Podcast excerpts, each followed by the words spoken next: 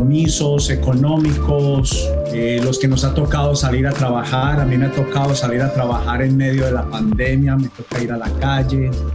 No soy el único, hay varios de nosotros que, nos toca hacer esto, eh, pero todo lo que puede causar definitivamente temor. Y quiero darles una, una exhortación y una palabra, eh, no solamente de ánimo, sino de confianza siempre, siempre van a haber momentos y oportunidades para crecer. La, la diferencia es que cuando uno camina con el Señor, cuando uno camina con la palabra de Dios, uno camina en una confianza diferente. Y lo que me gustaría en esta noche es que usted pudiera abrirse para, para entender que en la dimensión humana definitivamente siempre el límite de, de nuestras emociones, lo limitante que es nuestra capacidad, los años que no tuvimos la habilidad bíblica, el, tiempo que nunca nos enseñaron a depender de la palabra de Dios. Siempre mantengo diciendo lo que es la palabra de Dios. La palabra de Dios son los mismos labios de Jesús como si estuviera al frente tuyo, diciéndote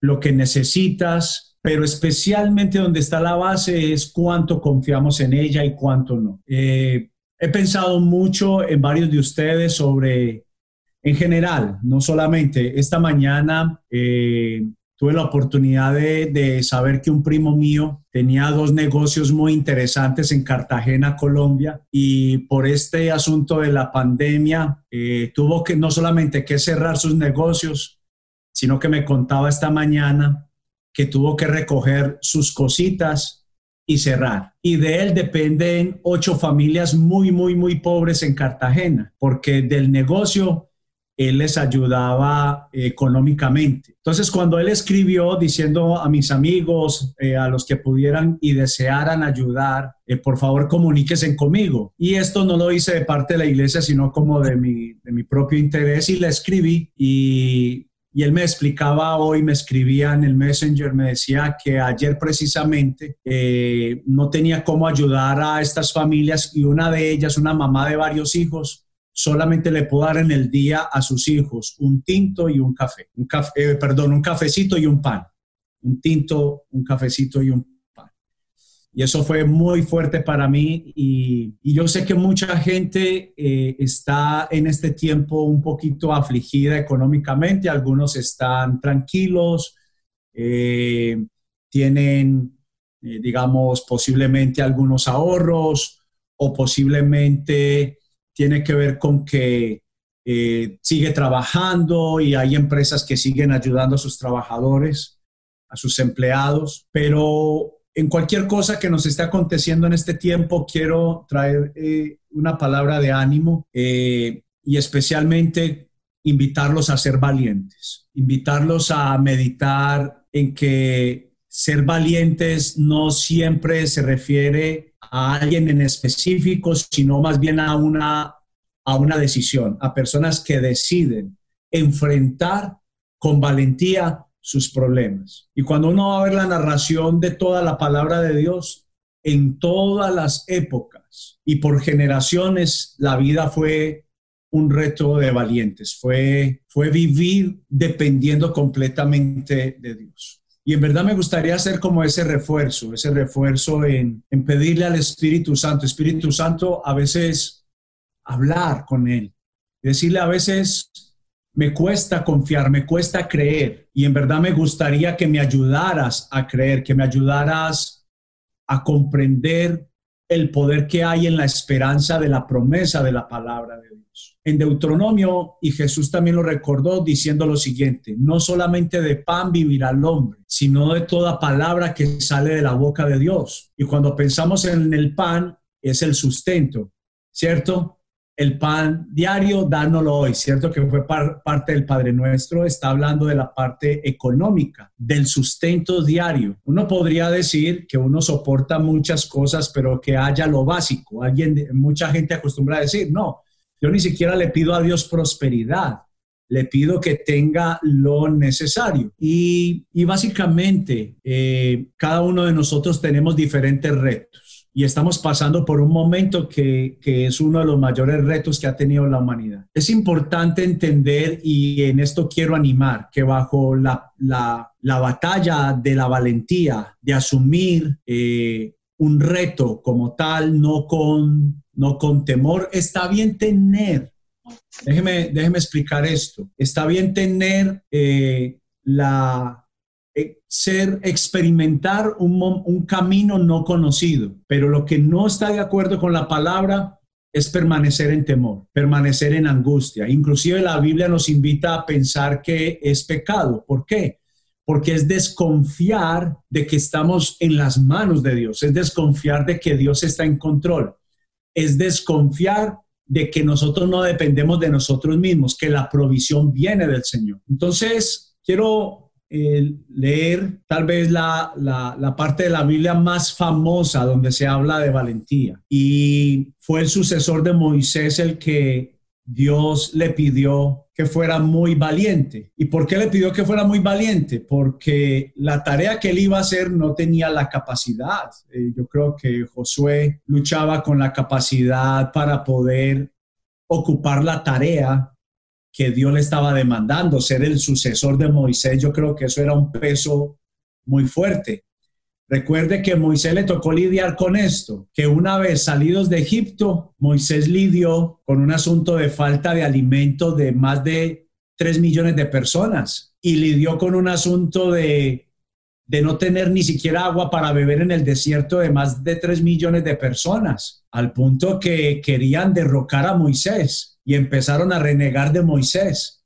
Le empezaron a decir, tú tienes la culpa, tú nos sacaste de Egipto, esclavos, pero teníamos carne, esclavos, pero teníamos agua. Entonces vino el reto, vino el reto del desierto. Y muchas veces así nos pasa a nosotros. Y, y lo que está pasando hoy en día solamente es eso, un reto del desierto. Pero Dios invitó a Josué a asumir el reto, no a temerle. Dios invitó a Josué a ser muy valiente en medio de esa situación. Y le dijo, sé fuerte y valiente, porque tú serás quien guía a este pueblo para que tome posesión de toda la tierra que juré a sus antepasados que les daría. Sé fuerte y muy valiente, y ten cuidado de obedecer todas las instrucciones que Moisés te dio.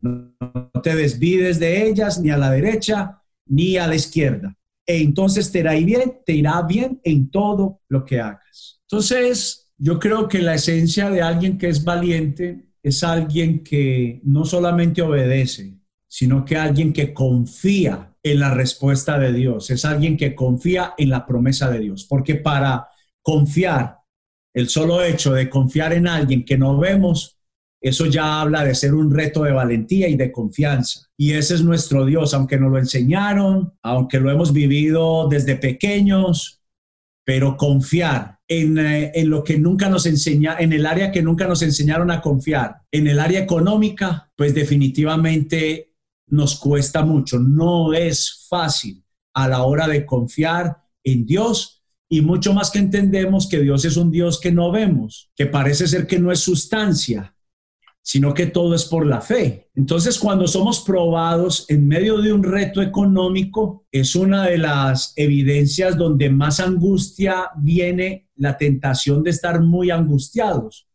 porque hemos dependido de la obra de nuestras manos, hemos dependido de otras personas y dependemos de lo físico. Por eso es que cuesta, y esa es la realidad, diezmar y ofrendar. A mí al principio me costó mucho, porque no entendía en qué tenía que ver lo económico con lo espiritual.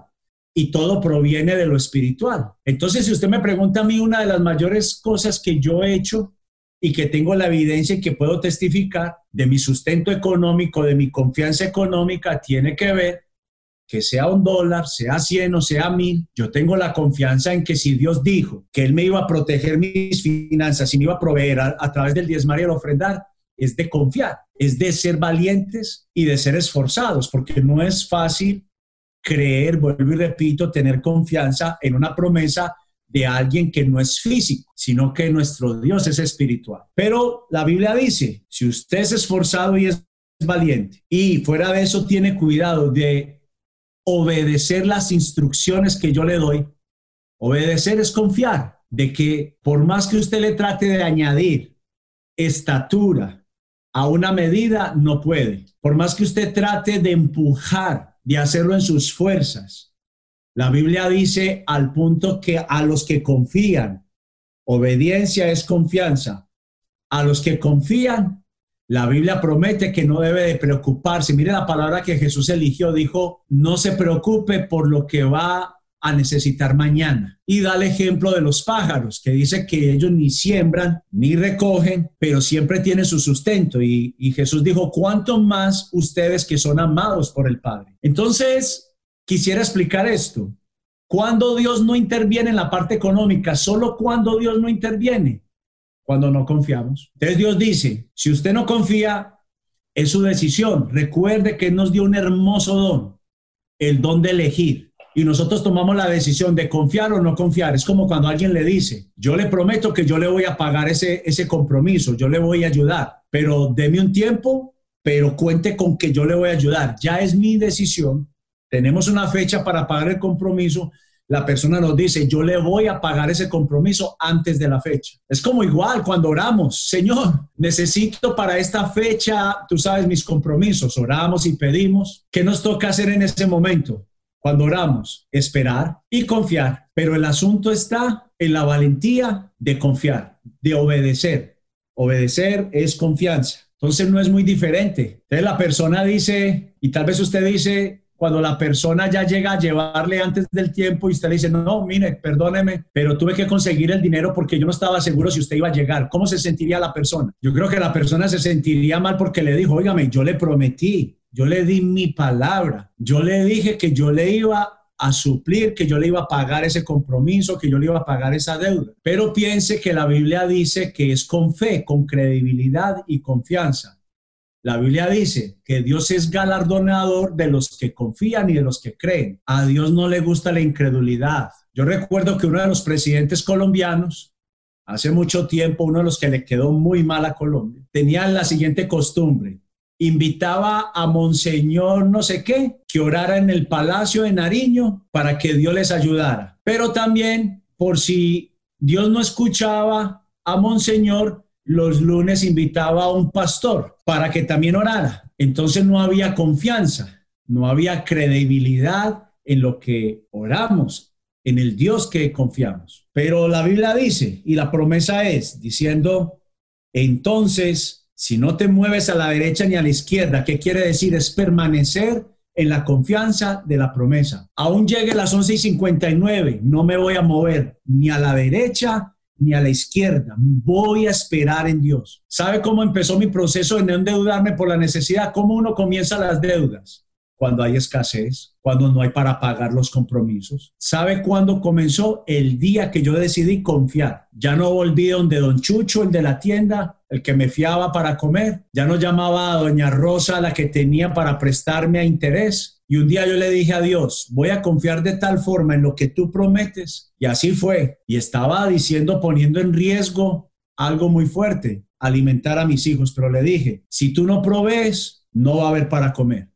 Voy a esperar en ti. Pero no fue como esa forma altanera, sino como una forma de confiar en lo que él dijo. Porque al final él dijo, si usted no se mueve, le dijo a Josué, ni a la izquierda ni a la derecha, aun si le toca esperar hasta las 11 y 59, aun si usted cuando usted va conduciendo va por un camino extraño, el internet falla, el GPS no falla, ¿qué es lo que usted hace? ¿Llora o confía? Seamos honestos. Nos ponemos nerviosos, pero de los nervios, ¿a dónde vamos? La Biblia dice, airaos, pero no pequéis. De enojarse nos podemos enojar, pero airarnos, ahí, ahí es donde no le gusta a Dios porque ya la ira pasamos a maldecir, a gritar. Lo mismo pasa acá con la fe. Decimos creer y por eso decía eh, Job, de oídas te había oído, mas ahora mis ojos te ven. Y eso me pasó a mí, Señor. Yo había escuchado muchas veces que yo debía de confiar, que yo debía de creer, pero no confiaba. Para ser sincero, Dios, aunque oraba, me adelantaba, no esperaba en ti. Pero la Biblia promete, en el versículo 7 dijo, ten cuidado, poner cuidado, ten cuidado es decir, oye, hazlo. Es una alerta roja. ¿Y sobre qué le puso esa alerta roja? En, en, obedecer. Le dijo, en todo lo que te dijo tu líder Moisés, obedece y no te muevas ni a la izquierda ni a la derecha. ¿Y qué es lo que dice nuestro líder Jesús? Confía, no pidas prestado, no te angusties, no te afanes, no te adelantes, confía. ¿Cómo nosotros vamos a conocer a Dios como nuestro suplidor si no es cuando hay escasez? No es así, pero a veces nosotros no permitimos que Dios actúe, nos adelantamos o también salimos al rescate porque uno le tiene que pedir sabiduría a Dios hasta para ayudar a otros, porque hay gente que verdaderamente ya tiene, pero otros son procesados, otros están en el proceso de que simplemente Dios está esperando a que confíen y Dios va a darles a través de esa confianza, Dios les va a bendecir. Pero como yo me adelanto a ayudar a esa persona, no le permito vivir el proceso. Y nosotros a veces necesitamos pasar por ese proceso. Usted me pregunta, pero mire, es una oportunidad para confiar, para ser valientes, porque para confiar en un Dios que no vemos, hay que ser valientes. Estamos de acuerdo, pero démosle una oportunidad a Dios y conozcámoslo como el proveedor. La Biblia dice que Dios conoció a Abraham como Jehová Jireh y significa el proveedor. Pero si usted se adelanta, si usted se va para la derecha y si usted se va para la izquierda y no espera en la promesa de la palabra, simplemente usted desobedeció. Entonces Dios dice, no puedo hacer nada. Le quitamos a Dios la oportunidad de bendecirnos como hijos. Y termino diciendo, como Moisés o como Dios le dijo a Josué que había hecho con Moisés si tú obedeces y no te mueves ni a la derecha ni a la izquierda, todo lo que hagas, todo, todo lo que hagas te saldrá bien. Pruebe. Los que llevan tiempo conmigo, que lleva con nosotros en la iglesia, ustedes saben que esto es casi parte de mí, que yo acostumbro mucho a repetir hasta que se vuelva carne de su carne y hueso de sus huesos. ¿Qué mantengo yo diciendo? Dele la oportunidad a Dios. Pruebe. No hagamos testarudamente, haga tal vez como yo le estoy expresando y le dije a mi esposa, fue difícil. Quiero cerrar contándoles un testimonio.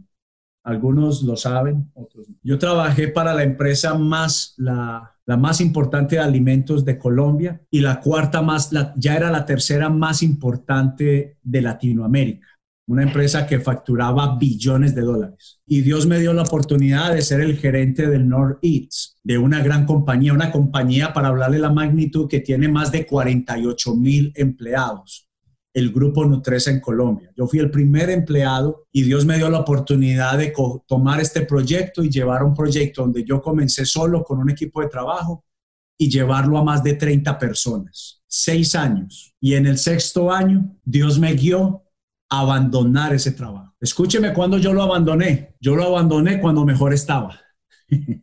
cuando el reconocimiento, la fama, si se pudiera decir así, eh, económicamente, en facturación. De hecho, el modelo de acá sirvió para que otras partes del país lo adoptaran. El gerente nacional me dijo dos veces cuando yo le dije que me iba, me dijo, yo creo que usted está cometiendo un error. ¿está seguro? Después de que él me ve serio y que la segunda vez que yo le digo, estoy decidido y necesito que, que busques un, un, un nuevo gerente, me dijo, ok, pero ayúdame con algo. Dame tres meses para buscar el nuevo gerente. Eso no lo hace Nadie, ni una compañía ni la persona. ¿Por qué no lo hace la persona? Porque la persona mínimamente tiene que salir a buscar y no puede esperar, porque si te espero tres meses y luego que se cumplan los tres meses, ¿dónde, si yo, ¿qué trabajo yo voy a tener? Y así fue. Pero el puesto no era sencillo. Ellos tenían que buscar a alguien con la capacidad. Y cuando faltaban dos meses, cuando había transcurrido un mes, él me dijo, oye, no está fácil conseguir la persona, dame un mes más firmemos un nuevo contrato y extendámoslo un mes más. Le dije, oye, con mucho gusto. Pasaron otro, otro mes más, dos meses más, y faltando un mes, él me dice, te tengo una nueva propuesta. Entrega la gerencia de la compañía, pero ahora quiero que me escuches. Quiero queremos montarte a ti una distribuidora. Te ponemos los camiones, te ponemos el warehouse, te ponemos todo, nosotros te ponemos todo pero queremos que tú te encargues de, este, de este proyecto para esta clase de clientes y nosotros ponemos todos. Todo, todo, todo. Faltaba un mes. Y yo le dije, ¿sabes qué? Por responsabilidad, permíteme orar. Mi jefe sabe, sabía que yo soy pastor. Y ese día le dije, tú sabes que yo no hago nada sin la autorización de mi jefe. Y en este caso no eres tú, es el jefe principal. Y faltando una semana no le había dado la respuesta. Déjeme explicarle algo antes de que se me olvide. La oportunidad era la oportunidad más grande de mi vida económica que yo había tenido. Si como gerente ya había ganado dinero, estaba ganando un importante dinero y yo sabía el paso de fe. Los que están con nosotros por tiempo saben que yo estuve luego varios tiempos sin trabajar. dependí de la palabra de Dios, porque no solamente de pan vivirá el hombre, sino de toda palabra que sale de la boca de Dios. Faltando una semana, él me dice, ¿por qué no me has respondido? Hasta el punto que él ya estaba dudando de mí, sin razón, pero me dijo, pero es que tú no me das respuesta.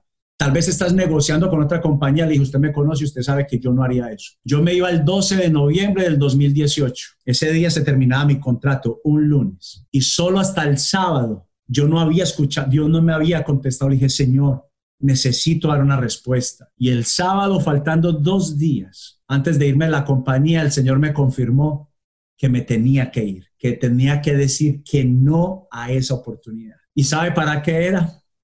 Para que yo fuera valiente. Y por más de seis meses dependimos del Señor. Que nos costó lágrimas, nos costó. Que fuimos ensanchados en la fe como nunca antes nos había pasado. Y para ese mismo tiempo yo enfermé, todo a la vez. Fue todo a la vez. Me tocó salir de, de algunos eh, beneficios que tenía, el carro que nos gustaba, la iglesia necesitaba. Lo entregamos todo, todo. Y poner en riesgo algunas cosas. Y puedo contar que eran cosas muy importantes y valiosas y Dios ha respondido sobre cada una de ellas sobrenaturalmente. Aún tuvimos un efecto sobre una, una, sobre la, una propiedad y Dios respondió, porque Dios es fiel a los que creen, a los que confían hasta las 11 y 59. Termino. El lunes 12 le dije a mi jefe, tal vez él se sintió mal porque él diría, este ¿cómo no aprovecha lo que le estoy ofreciendo? Pero el Señor me dijo, no lo hagas. Cuando yo me fui, mucha gente me decía que yo había cometido una locura, que había cometido un error como mi jefe me dijo. Pero ¿sabe qué? Yo estoy para agradar a Dios y para obedecerle a Él y no a los hombres. Y eso es lo que te quiero decir. Confía en el Señor. Sea que me hubiera entrado en el tiempo que, que prosperamos, fueran mil, o en el tiempo que no tuvimos trabajo, fuera uno, fuimos fieles, diezmamos y ofrendamos. Y ahora puedo decirles que a futuro Dios me permitió estar en un proyecto tal vez a la velocidad que va, mucho más grande. Y en nueve meses, en nueve meses, la compañía donde yo estoy en este momento está revolucionada. Porque yo haya hecho un trabajo extraordinario es la bendición de Dios que no añade tristeza. Porque Dios bendice a los fieles.